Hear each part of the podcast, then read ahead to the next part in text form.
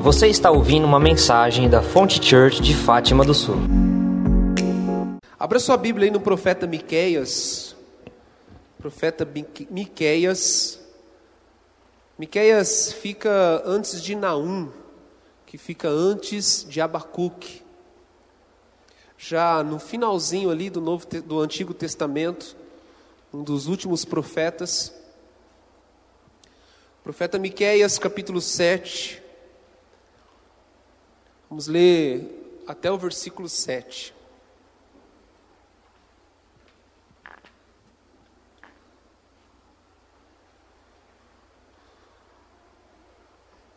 Amém?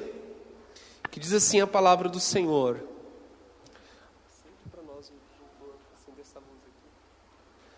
Que diz assim a palavra do Senhor. Que desgraça minha. É a palavra de Deus. É assim que começa esse texto. Você fala, meu Deus, que texto é esse, pastor, que você escolheu para ler nessa noite? É a lamentação desse profeta. Que desgraça a minha. Sou como quem colhe frutos de verão na respiga da vinha. Não há nenhum cacho de uvas para provar, nenhum figo novo que eu tenha desejo. Os piedosos desapareceram do país. Não há um justo sequer. Todos estão à espreita para derramar sangue. Cada um caça seu irmão como uma armadilha. Com as mãos prontas para fazer o mal, o governante exige presentes. O juiz aceita suborno. Os poderosos impõem o que querem. Todos tramam em conjunto. O melhor deles é como espinheiro, e o mais correto é pior que uma cerca de espinhos. Chegou o dia anunciado pelas suas sentinelas, o dia do castigo de Deus. Miqueias capítulo 7, vocês estão acompanhando? Eu falei 7, né? Miqueias 7. Agora eu me perdi. Eu parei em qual versículo? 4. Versículo 5: Não confie nos vizinhos, nem acredite nos amigos, até com aquela que o abraça. Tenha cuidado, um, tenha cada um cuidado com o que diz. Pois o filho despreza o pai, a filha se rebela contra a mãe, a nora contra a sogra, os inimigos do homem são os de suas próprias famílias. Mas quanto a mim, ficarei atento ao Senhor, esperando em Deus, o meu Salvador, pois o meu Deus me ouvirá. Esse é um tipo daqueles textos, né, que a gente lê assim, a gente fica meio apavorado. Meu Deus, que texto duro. Que palavra pesada. Se não fosse o versículo 7, vamos ler novamente o versículo 7, o último versículo, que diz assim: Mas quanto a mim, ficarei atento ao Senhor, esperando em Deus, o meu Salvador, pois o meu Deus me ouvirá. Se não fosse esse versículo, a gente pensaria assim: Poxa vida, não vou acreditar mais em ninguém, não vou mais acreditar em ninguém, porque esse versículo diz assim que a gente tem que tomar cuidado até com aquela pessoa que dorme com a gente, aquela pessoa que nos abraça.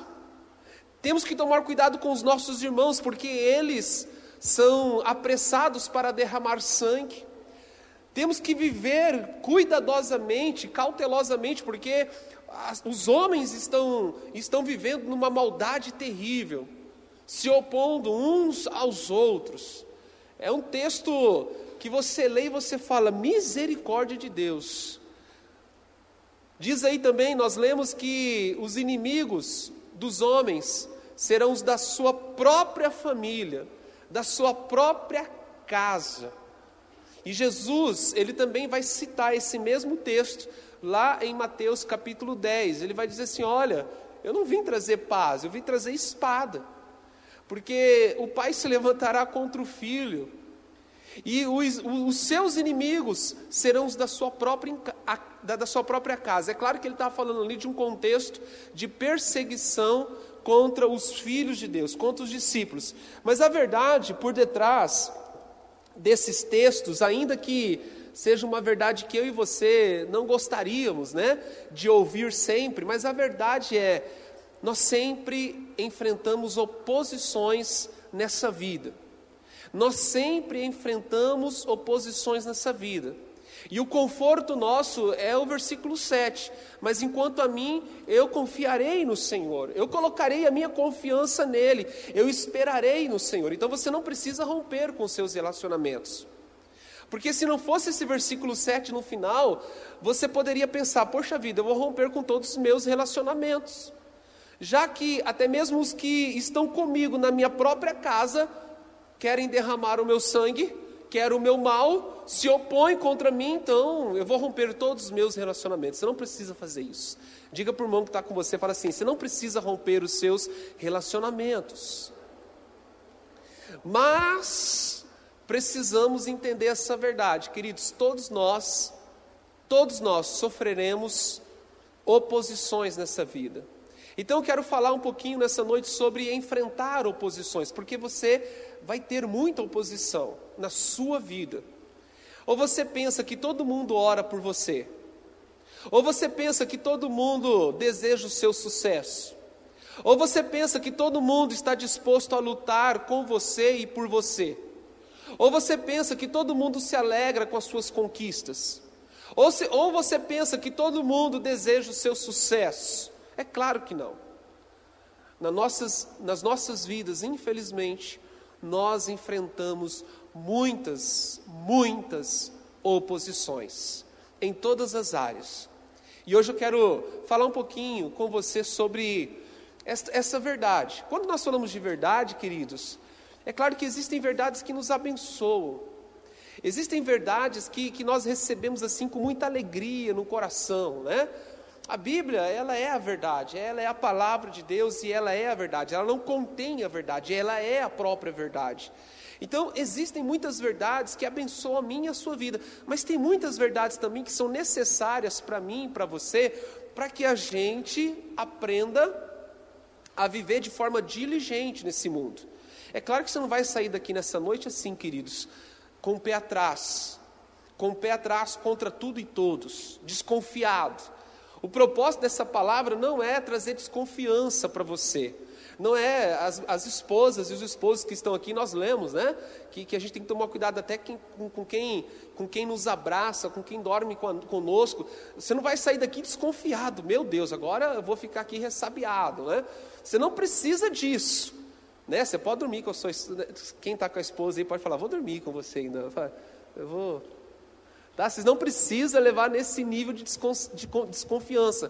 Mas entenda uma coisa: nós precisamos entender que existem verdades na minha e na sua vida que é para nos alertar, que é para deixar você e a mim bem, bem atentos, porque, queridos, viver não é brincadeira.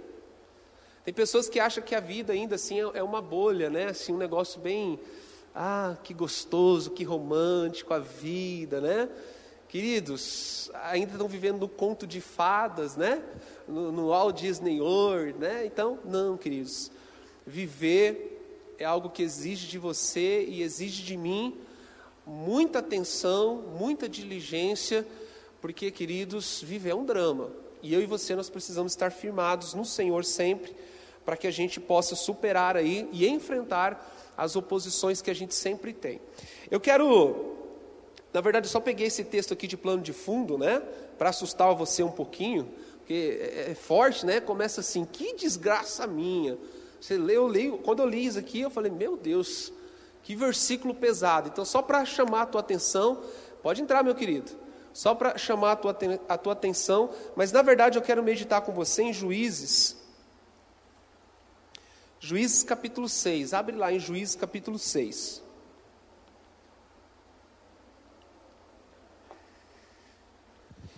Nós não vamos ler todo o capítulo 6 e o capítulo 7 e o capítulo 8, porque são esses três capítulos aí que nós vamos ter de plano de fundo, mas a gente vai fazendo assim é, abordagens pontuais em alguns versículos, em alguns textos, para a gente entender algumas coisas.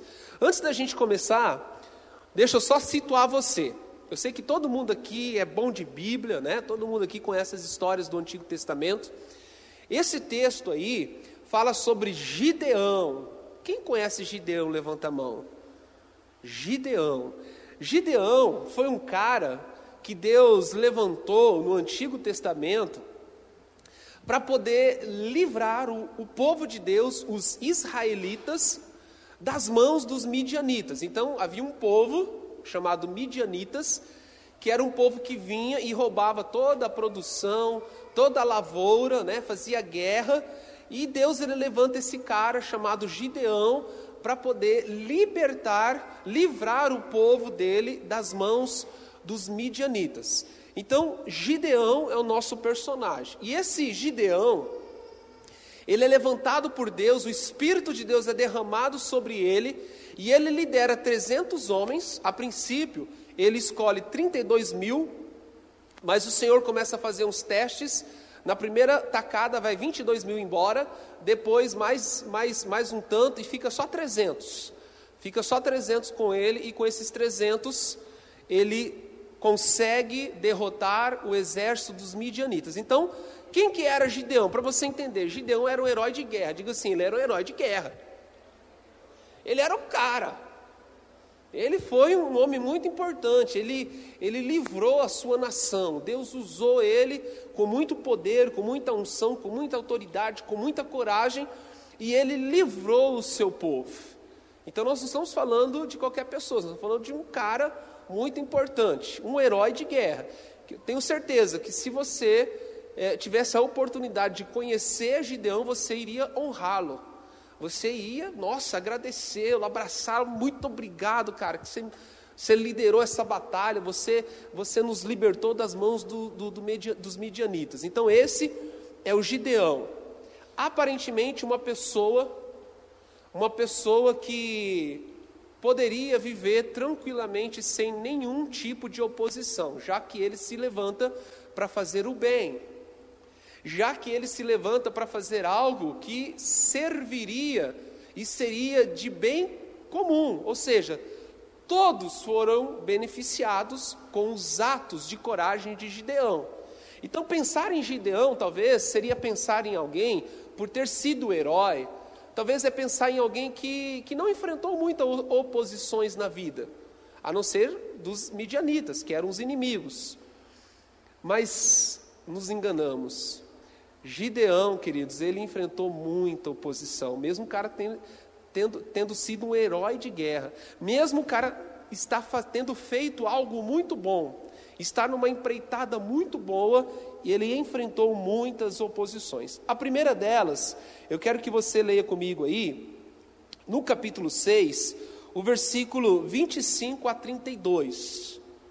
25 a 32 do capítulo 6 de Juízes. Juízes, capítulo 6, de 25 a 32, que vai dizer assim: Naquela mesma noite o Senhor lhe disse: Separe o segundo novilho do rebanho do seu pai, aquele de sete anos de idade. Despedace o altar de Baal que pertence ao seu pai e corte o poste sagrado de Azerá, que está ao seu ao lado do altar.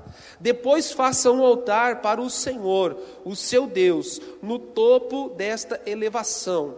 Ofereça o segundo novilho em holocaustos, com uma madeira do poste sagrado que você irá cortar. Assim Gideão chamou dez dos seus servos e fez como o Senhor lhe ordenara. Mas, com medo da sua família e dos homens da cidade, fez tudo de noite e não durante o dia.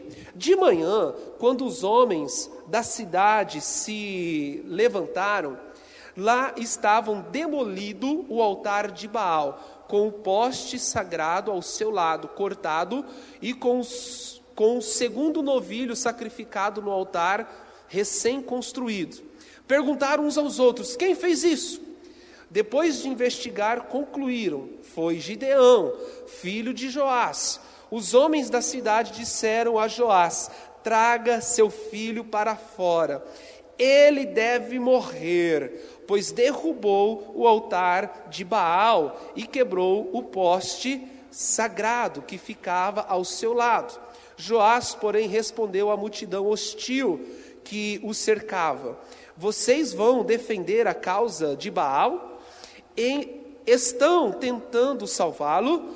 Quem lutar quem lutar por ele será morto pela manhã. Se Baal fosse realmente um Deus, poderia defender-se quando derrubaram o seu altar. Por isso, naquele dia, chamaram Gideão de Jerubaal, dizendo que Baal dispute com ele, pois derrubou o seu altar. Gideão, ele, ele pertencia a uma comunidade, pertencia a, a um, um vilarejo, vamos dizer assim, chamado Abiesrita. É um nome complicadinho. Então Gideão, ele era um Abiesrita. E ele habitava junto com esse povo, essa comunidade. E lá havia um altar dedicado a Baal. Quando o Senhor levanta Gideão para poder guerrear contra os medianitas, ou seja, Gideão era um cara bem intencionado, Gideão era um cara que Deus levantou para fazer bem ao povo, expulsar os medianitas, derrotar os medianitas. Deus ele fala assim para Gideão: Olha, só que é o seguinte, eu estou indignado com aquele altar que tem lá na casa do seu pai. Você vai ter que destruir aquilo. Você vai ter que destruir aquela imagem de Baal, você vai ter que destruir aquele altar, porque, em outras palavras, senão eu não vou poder livrar vocês da mão do, dos midianitas. O que, que o Gideão faz? Ele reúne dez homens e vai lá de noite, escondido, e derruba o altar de Baal, e derruba o poste ídolo, e derruba aquele lugar que servia de sacrifício a Baal. Quem era Baal? Baal era um deus estranho. Baal era um deus que não era Deus. E o que, que o Gideão faz? O Gideão vai lá e derruba aquele altar. O povo daquele lugar, os gibeesrita, eles ficam indignados contra Gideão, ao ponto de tentar matá-lo. Nós estamos falando do Gideão, nosso cara que vai ser o herói. E esse povo o povo da sua casa, os seus vizinhos, eles se reúnem para tentar matar o Gideão. Quem são esses Abiesrita? Sabe quem são? São os religiosos. São aquelas pessoas que dizem assim: vocês derrubaram a minha doutrina, vocês derrubaram os meus costumes, vocês derrubaram as minhas experiências, vocês derrubaram a minha teologia, vocês derrubaram aquilo que eu acreditava, vocês derrubaram a minha religião. Olha só, os caras estavam preocupados na religião deles. Estava preocupado com um, um, altar a um Deus desconhecido, a um Deus estranho, a um Deus que não tinha poder para nada. Eles deveriam estar envolvidos naquela grande missão que o Gideão estava prestes a fazer, que era derrotar os medianitas. Os medianitas eram terríveis, mas aquele povo estava preocupado com a religião deles, estava preocupado, queridos, com o altar que foi derrubado. Muitas vezes eu e você enfrentamos os abieritas, nós enfrentamos os religiosos, você se dispõe em fazer uma obra, você se dispõe em, em, fazer uma obra muito grande, muito poderosa, você se dispõe em enfrentar o exército inimigo, aí sempre levanta aqueles que falam assim: nossa, você está derrubando, você está derrubando o meu altar, você está derrubando os meus conceitos, não foi assim que eu aprendi. Você está derrubando as minhas filosofias, você está derrubando as minhas experiências espirituais, você está derrubando as minhas espiritualidades. Às vezes, nós enfrentamos oposições dessa forma. A gente quer, a gente quer avançar, a gente quer batalhar, a gente quer seguir adiante, a gente quer conquistar a terra, a gente quer expulsar os, os inimigos para fora, a gente, a gente quer movimentar e mobilizar um grande exército, a gente quer unir a nação, a gente quer unir os povos, a gente quer unir todo mundo para que juntos possamos derrotar o inimigo que é comum, os medianitas, mas sempre tem os religiosos. Não, já estão derrubando coisa demais. E além de derrubar, ainda estão fazendo fogueirinha.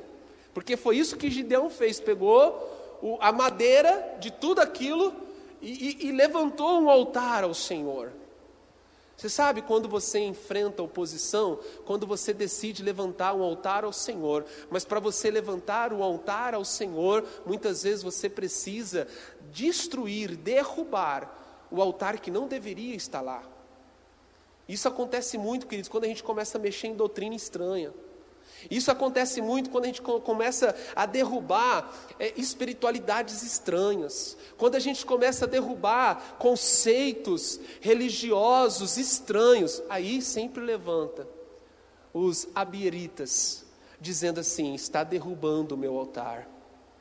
Nós enfrentamos esse tipo de oposição. E eu coloquei aqui, queridos, que esse tipo de oposição são os religiosos.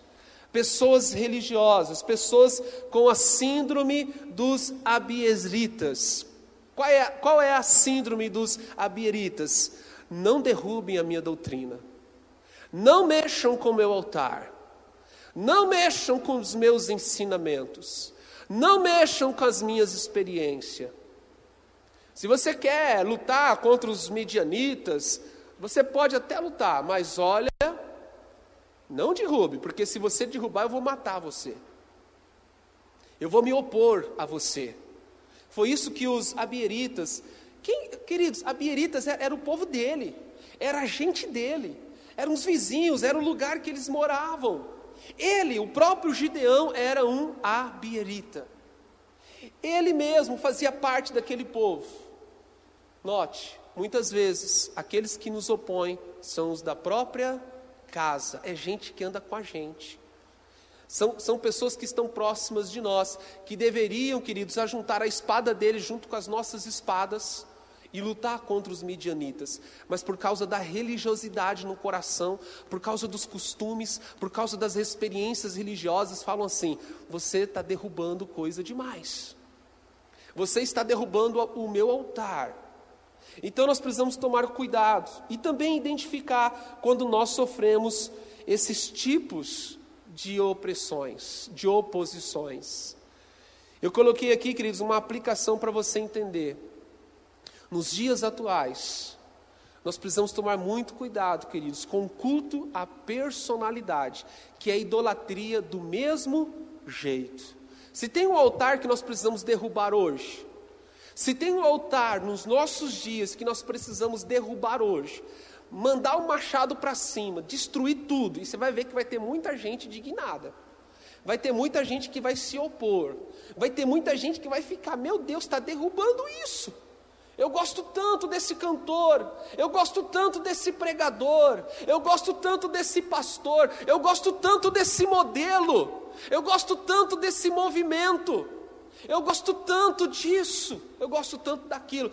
Cuidado, porque talvez você está cultuando a pessoas, você está cultuando movimentos, você está cultuando instituições, você está cultuando Culto à personalidade, nós precisamos tomar cuidado, somente ao Senhor devemos cultuar. Se tem um altar que tem que ser estabelecido, queridos, é o altar da adoração ao Senhor.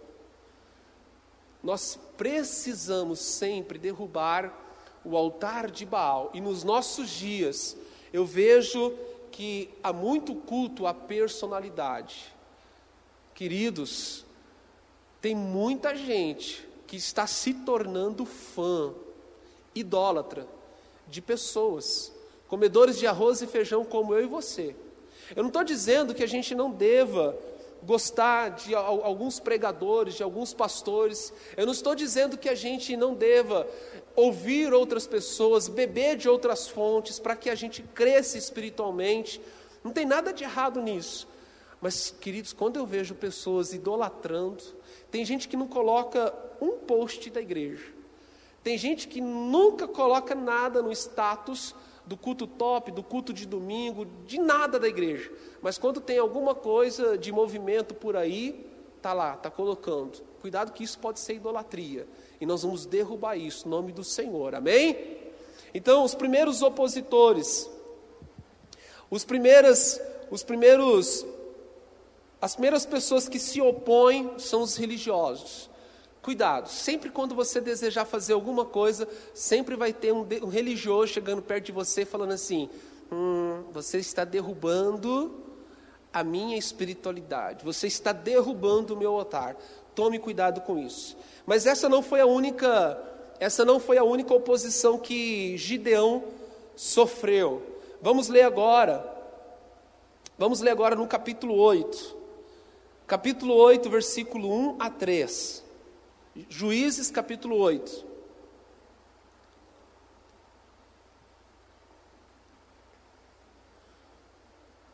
Capítulo 8, do versículo 1 a 3. Diz assim: Os efraimitas perguntaram então a Gideão. Aqui já tinha acontecido. Gideão já tinha lutado contra os midianitas, já tinha, já tinha derrotado, já tinha conquistado boa parte da batalha, derrotado os medianitas, e aí os, Ifra, os efraimitas, que é um, um outro povo dentro do, da, da nação de Israel, pergunta assim para ele: Por que você nos trata desta forma? Por que não nos chamou quando foi lutar contra Midian? E o criticaram duramente. Ele, porém, lhes respondeu: que é que eu fiz? Em comparação com vocês, o resto das uvas de Efraim não são melhores do que toda a colheita de Abiezer?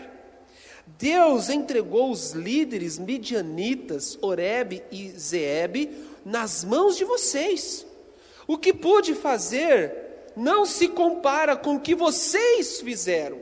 Diante disso, acalmou-se acalmou a indignação deles contra Gideão. Agora, volta um pouquinho ainda no capítulo 6, para você entender o que está acontecendo aqui, o porquê da oposição desses efraimitas. Capítulo 6, no versículo 33, no versículo 34.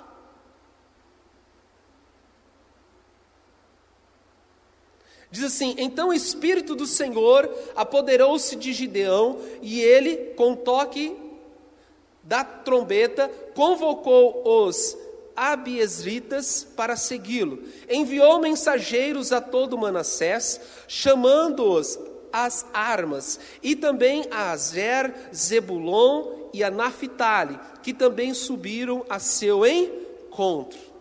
Sabe o que está acontecendo? Gideão começa a convocar algumas tribos para a batalha. Então Gideão, ele, ele convoca o povo de Zebulon, os guerreiros de Azer, os guerreiros de Naphtali, que fazia parte das doze tribos de Israel. Gideão, ele começa a convocar algumas tribos para lutar com eles, mas eles não, ele não chamou os efraimitas, deixou os efraimitas de fora não chamou. E ele foi lá com 300 homens de Azer, de Naphtali, de Zebulon, dos próprios abiesritas, e o Gideão foi lá e, e ganhou a batalha, e venceu a batalha. Quando ele chega diante dos Efraimitas, imagina, você está alegre, você está feliz, você derrotou os midianitas, você ganhou a batalha junto com aqueles 300. Quando você chega diante dos Efraimitas, o que, que você espera? Você espera o quê? Gideão, obrigado, cara. Uau, vocês foram incríveis. Só com 300 homens, vocês lutaram por nós. Nós somos gratos. Vocês livraram as nossas mulheres, os nossos filhos da destruição, as nossas lavouras. Gideão, obrigado. Não é, não é isso que você espera? Mas os efraimitas olham para o Gideão e falam assim: ah, não acredito que você fez isso com a gente. Não acredito que você deixou a gente de fora. Por que, que você não chamou a gente? A síndrome dos Efraimitas. Chamou Zebulon. Você viu lá? Chamou o povo de Azer. Chamou o povo de Naphtali. Até os abiesritas que, olha, tentaram matar ele, mas mesmo assim levou alguns. Agora nós de Efraim, eles deix, ele, ele, ele deixou a gente de fora. Ah, isso não pode ficar assim. Isso não pode ficar assim. E eles começam a contender contra Gideão. Ao invés de agradecer, eles começam a se opor contra Gideão. Isso é a síndrome dos efraimitas. Não me chamaram. Ah, você viu lá, o pastor fez uma janta na casa dele e chamou só alguns, mas não chamou a gente. Você viu o Dani? O Dani casou com a Carla. Até hoje, ó, nem me chamou. Você viu a Claudinho, o Claudinei? Hum, vão para a praia final de ano, ó, nem me chamou. Não é assim? Síndrome dos Efraimitas. Síndrome dos Efraimitas. São gente que ao invés de agradecer, se opõe. Se opõe. Eles deveriam chegar diante do, do Gideão e dos trezentos, eles deveriam honrar aqueles homens. Eles deveriam honrar aqueles homens, dar uma grande festa àqueles homens, pela bravura, pela coragem deles. Mas o que, que eles fazem?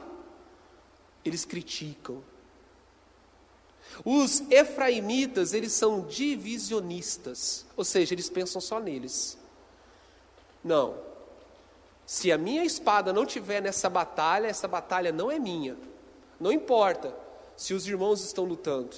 Não importa se os irmãos de lá e os irmãos de, de acolá estão lutando. Eles não se sentem vitoriosos. Você conhece pessoas assim?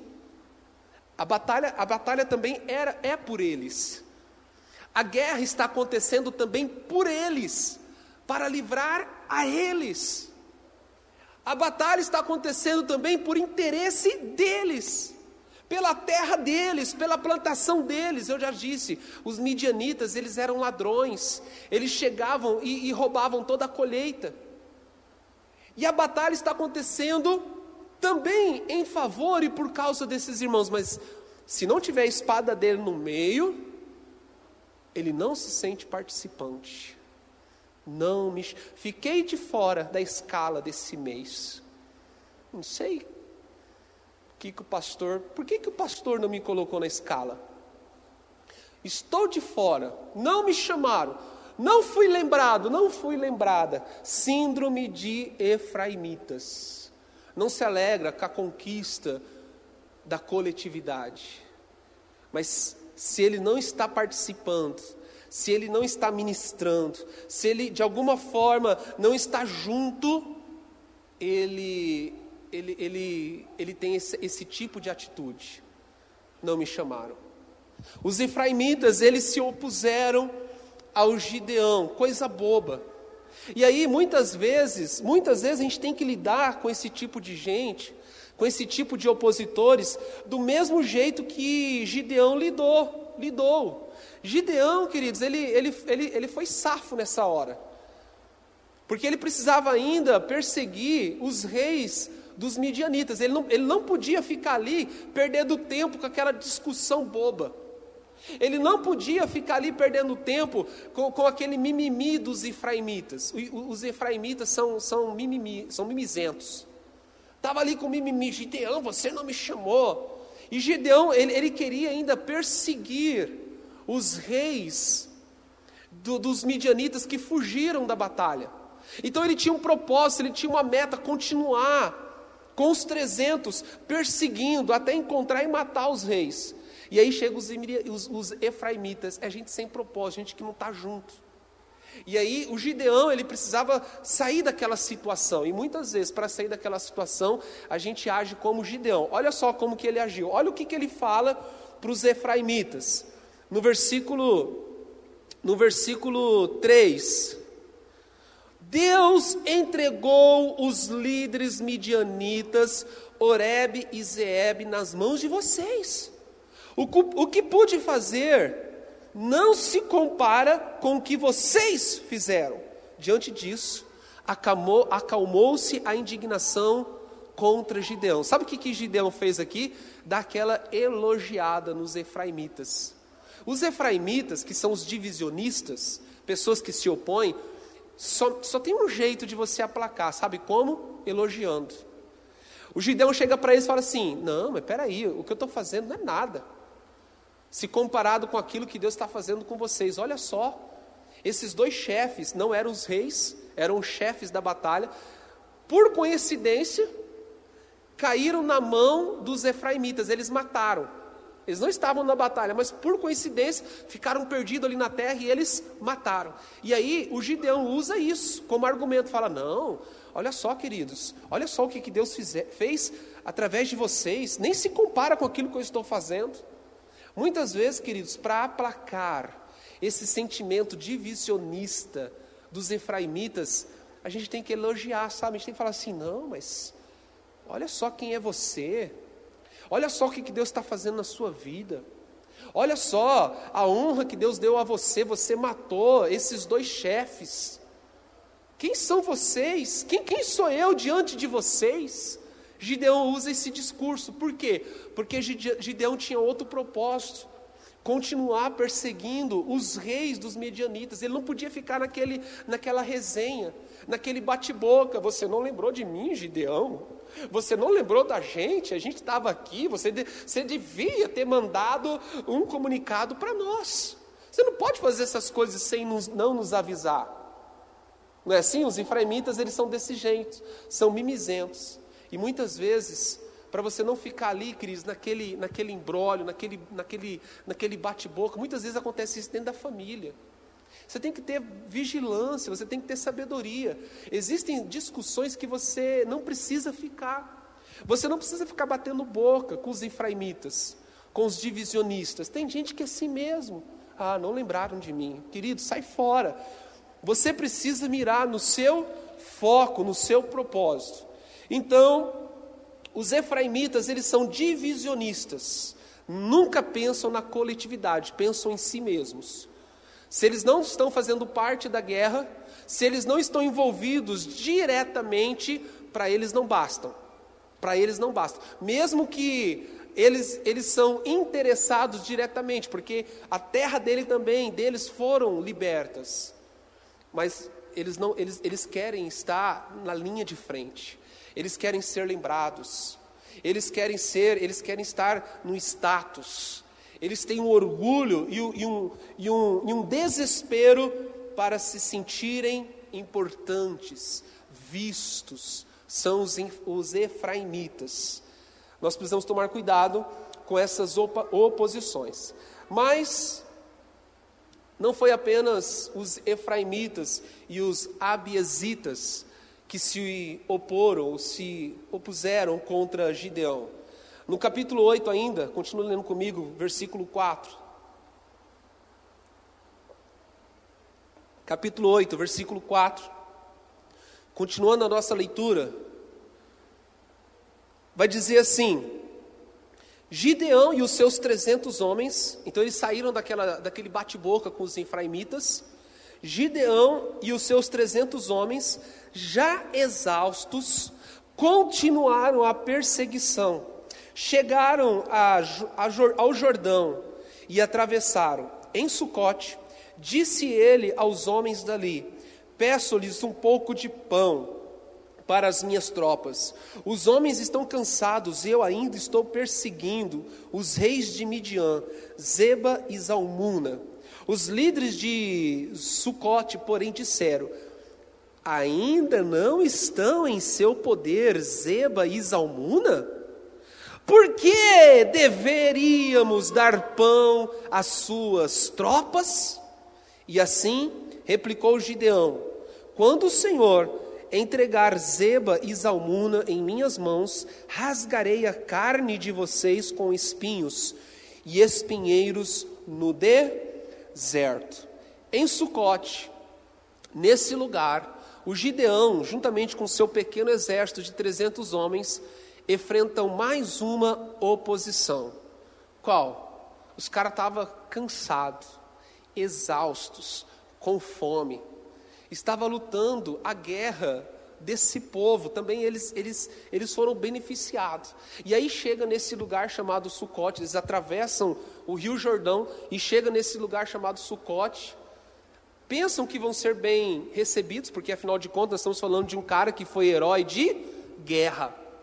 Alguém, o cara que talvez liderou uma das mais importantes batalhas do Antigo Testamento. E ele chega então nesse lugar em Sucote, e pede pão e pouso. E o que, que os habitantes de Sucote faz? Como assim? Você já está se sentindo um herói? Você está se sentindo um vencedor? Vocês nem mataram ainda os reis dos medianitas? Por que, que nós deveríamos dar pão para vocês? O povo de Sucote negam ajuda pão e pouso ao Gideão e aos trezentos homens que estavam com eles. Queridos, quantas e quantas vezes você no auge da batalha, você, você perseguindo o seu inimigo e o inimigo das pessoas que, o inimigo também que são das pessoas, você está batalhando, você está lutando, você está enganjado. E muitas vezes tudo que você precisa é de um lugar para se alimentar e descansar um pouco. E chegam pessoas para você e começam a zombar. Você está achando o quê? Você está se, se sentindo já um vencedor, Daniel? Você está se sentindo já um herói de guerra? Você nem conseguiu matar ainda os reis de, Midian. De, de, de Midian. Em Sucote, Talvez o Gideão ele enfrenta uma das piores oposições, porque eles estavam cansados, eles estavam exaustos. É nesse momento que nós estamos propensos a desistir. Ele conseguiu se livrar muito bem da oposição dos efraimitas, do, dos mimizentos. Não me chamaram. Ele olha para aquilo e fala assim: Nossa, que povo pobre de espírito, que povo imaturo. E eles saem dali e continuam a sua missão, mas quando eles chegam em Sucote, eles estavam cansados, exaustos, eles precisavam de pão, eles precisavam de um lugar para descansar, e o povo daquele lugar recusa isso. Fala: não, você ainda não conquistou nada. Isso dói, não dói? Hã? Quantas vezes você já fez muita coisa, você já abandonou muito pecado, você, você já, Deus já fez tanta coisa na sua vida, já transformou tantas coisas na sua vida, você já caminhou muito, você já lutou muito, você está cansado da batalha, você está exausto. Aí vem esses opressores e diz assim: Você ainda não conquistou nada. Você está achando quem, quem você é? Olha para a minha caminhada, olha para o meu tempo de crente.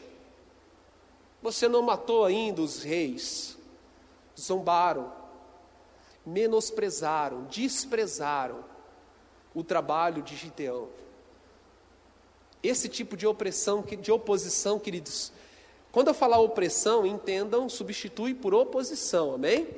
Esse tipo de oposição é, é uma das mais terríveis que tem, porque você está naquele limite, sabe? Você está cansado, você acabou de, de, vencer uma grande batalha. Você você você está cavalgando há muitos dias. Você está perseguindo. Você já enfrentou a oposição dos efraimitas.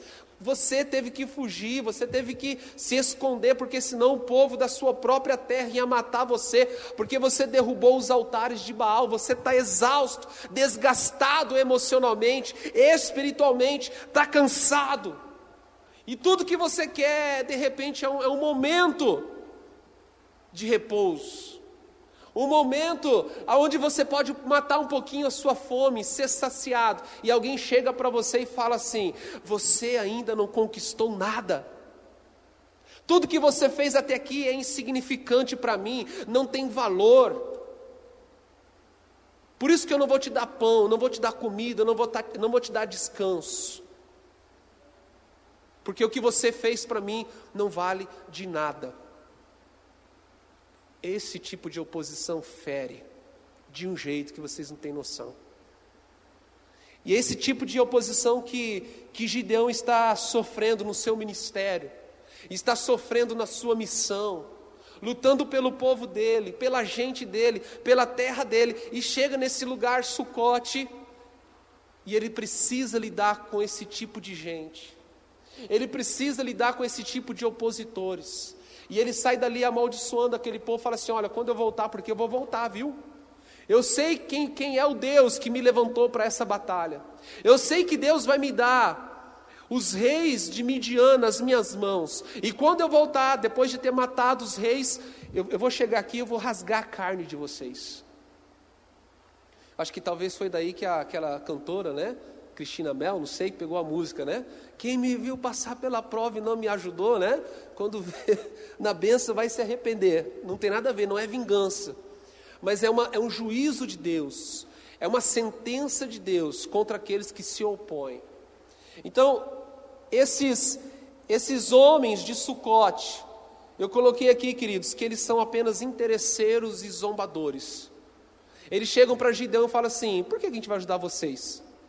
Vocês não mataram ainda o rei de Midian.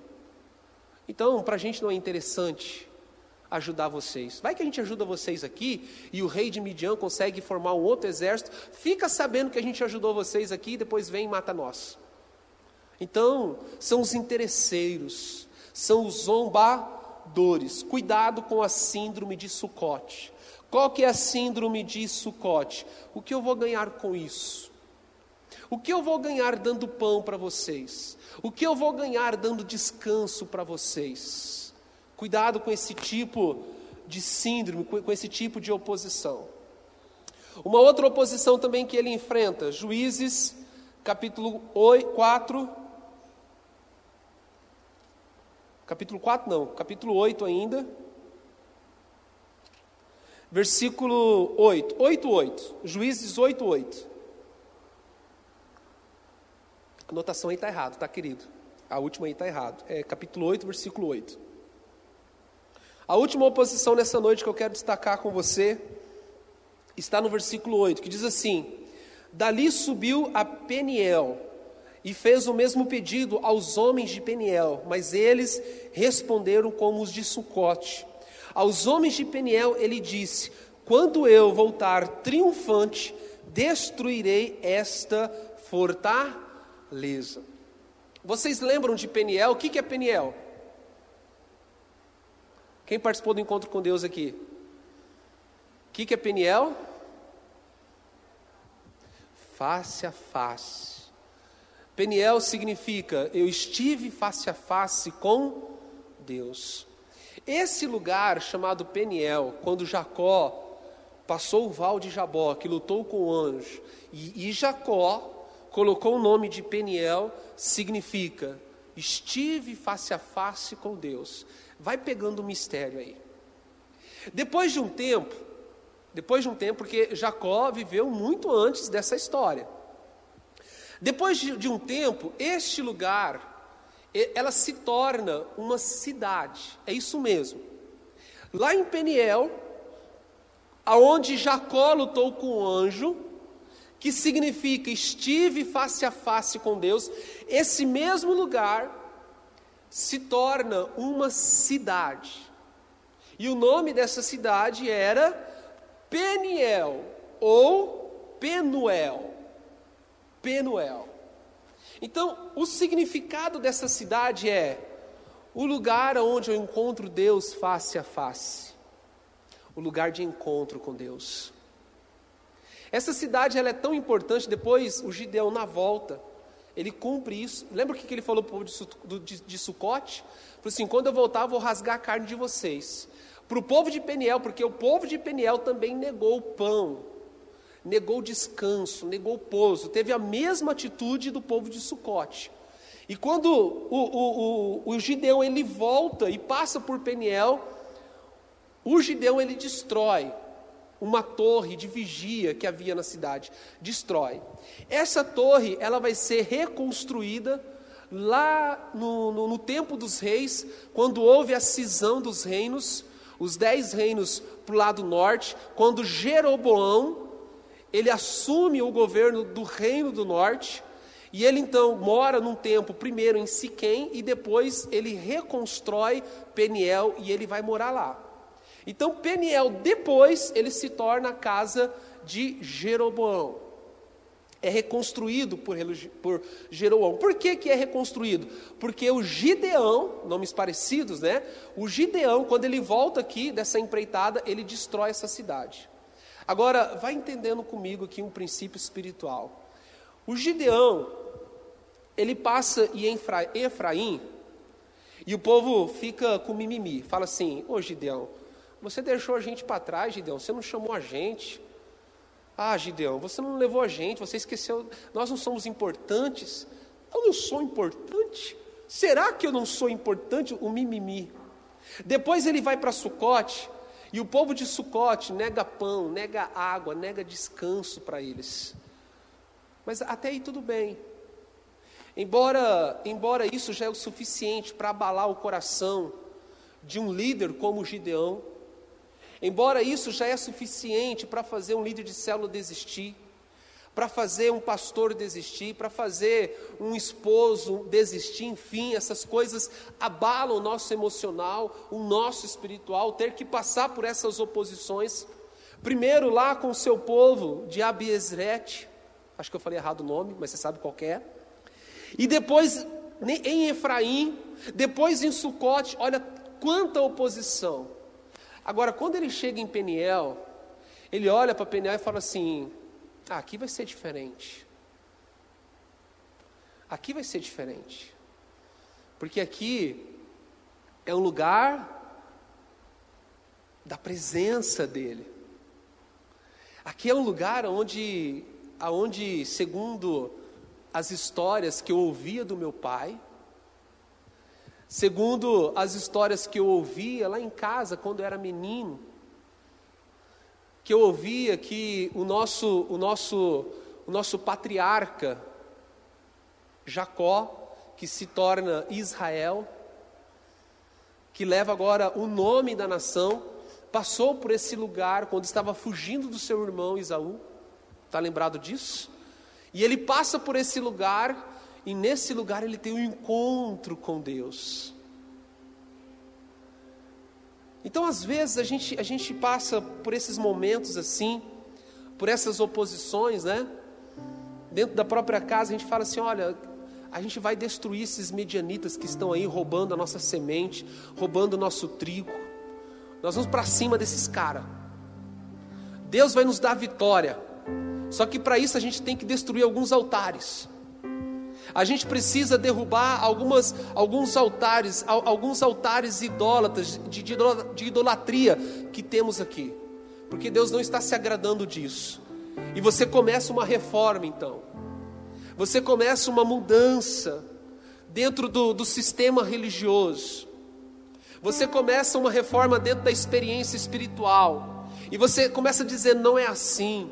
Vamos derrubar isso para reconstruir isso. Esta é a dinâmica de Deus. Temos que destruir primeiro para depois reconstruir. É importante reformar.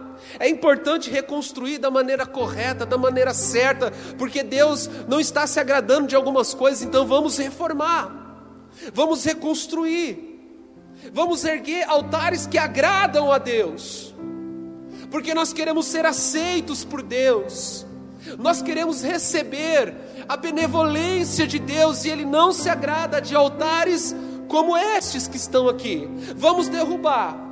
Aí vem a primeira oposição, já está derrubando a, a minha espiritualidade. Mas tudo bem, você vai para a guerra. Você levanta os 300 corajosos com você e você vai para a luta e você começa a pelejar contra os midianitas e você está derrotando. E daqui a pouco você chega em Efraim e espera receber do povo palavras de gratidão.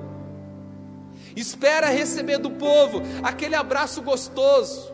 Você está suado, você está cansado, cheio de sangue, desgastado depois de uma batalha. Quem sabe você ficou a noite toda batalhando por aquela terra batalhando por eles, e você chega em Efraim, e tudo que você quer é ouvir palavras de bênção, palavra de encorajamento, porque a guerra ainda não está ganha, falta pegar os reis. E você chega em Efraim esperando ouvir uma, uma palavra de encorajamento, uma palavra de fé, de ânimo, de esperança. E o que você escuta é: Você foi sem a gente? Você esqueceu, esqueceu da gente? Você chegou aqui agora?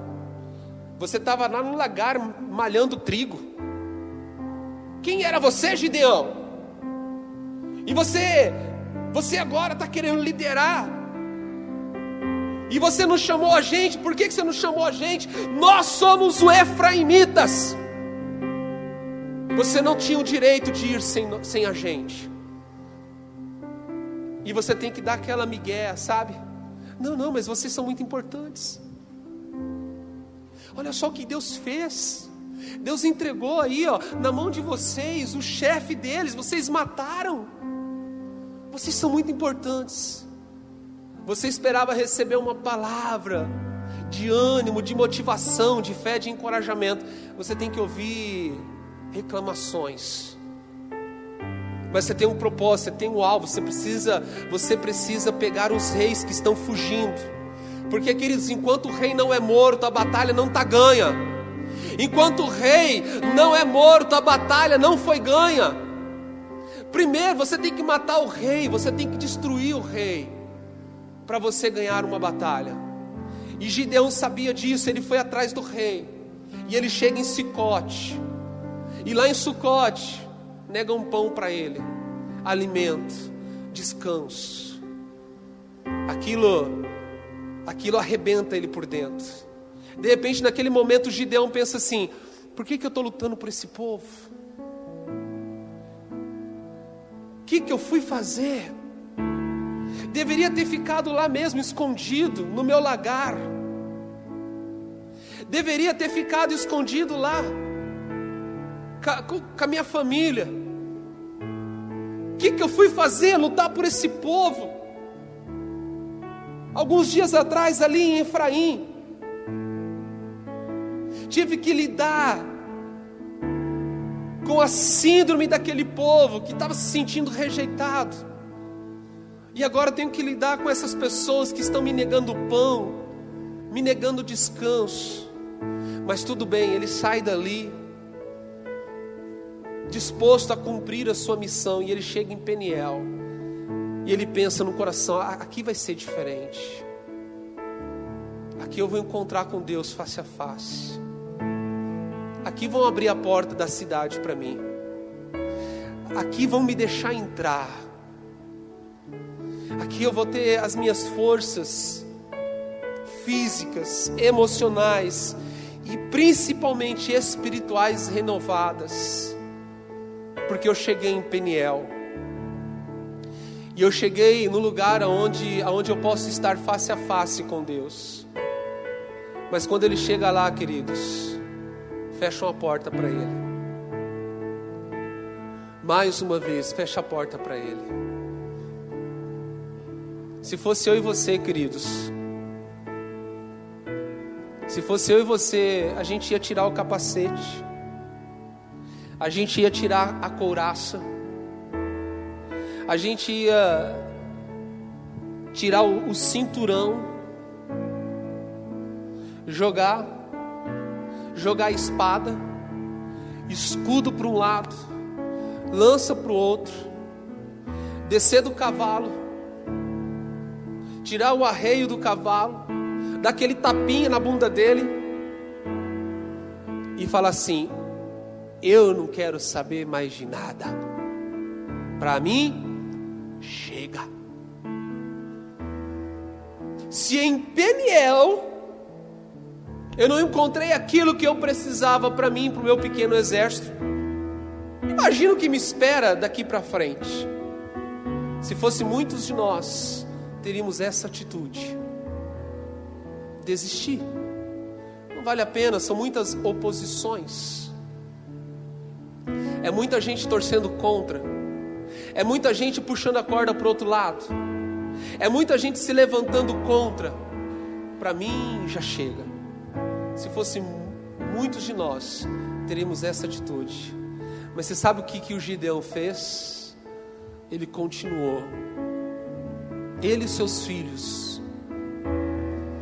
E ele chega, encontra os reis e mata os reis. E ele liberta. E ele traz um grande livramento ao povo de Israel. Eu quero que você fique em pé nessa noite. Assim que luto minhas guerras, assim que eu luto minhas guerras, assim que eu luto minhas guerras,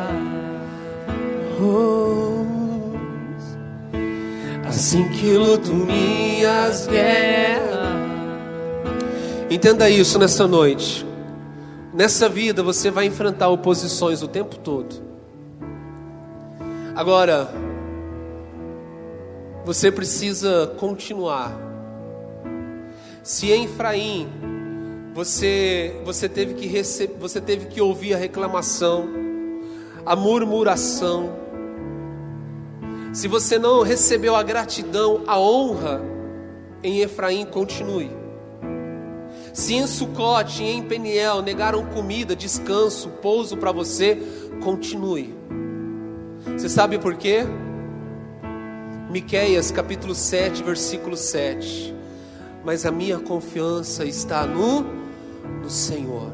O diferencial na vida de Gideão, queridos, é que quem o chamou aquele dia lá no lagar, quem o chamou não foi nenhum Efraimita, não foi nenhum Abesrita, não foi ninguém de Sucote, não foi ninguém de Peniel. Quem o chamou foi o próprio Deus, foi o Senhor. O negócio dele era com Deus, o negócio dele era com o Senhor, o chamado dele era com o Senhor, e por isso ele foi até o fim. Oposições, é claro que nós teremos. Mas você precisa, você precisa continuar firme. Tem gente, queridos, abandonando a guerra por tão pouco. Tem gente abandonando a batalha por tão pouco. Deus já deu os medianitas na sua mão. A vitória já é uma garantia certa para mim e para você. Tudo que nós precisamos é lutar, perseverar, perseverar. Eu quero que você chegue em casa hoje e você leia 20 vezes Miqueias 7:7. Leia. Exaustivamente leia. Porque por mais por mais complicada esteja a situação, por mais oposições que você possa receber na sua vida, e nós teremos oposições.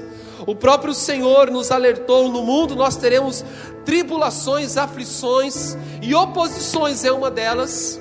Eu quero que você entenda Quanto a mim, ficarei atento ao Senhor, esperando em Deus, o meu Salvador, pois o meu Deus me ouvirá. Fique firme, meu irmão. Olhe para o irmão que está com você e fala assim: fica firme, Gideão. Diga assim: continue. Diga assim: não pare, não. Aleluias. Glória a Deus.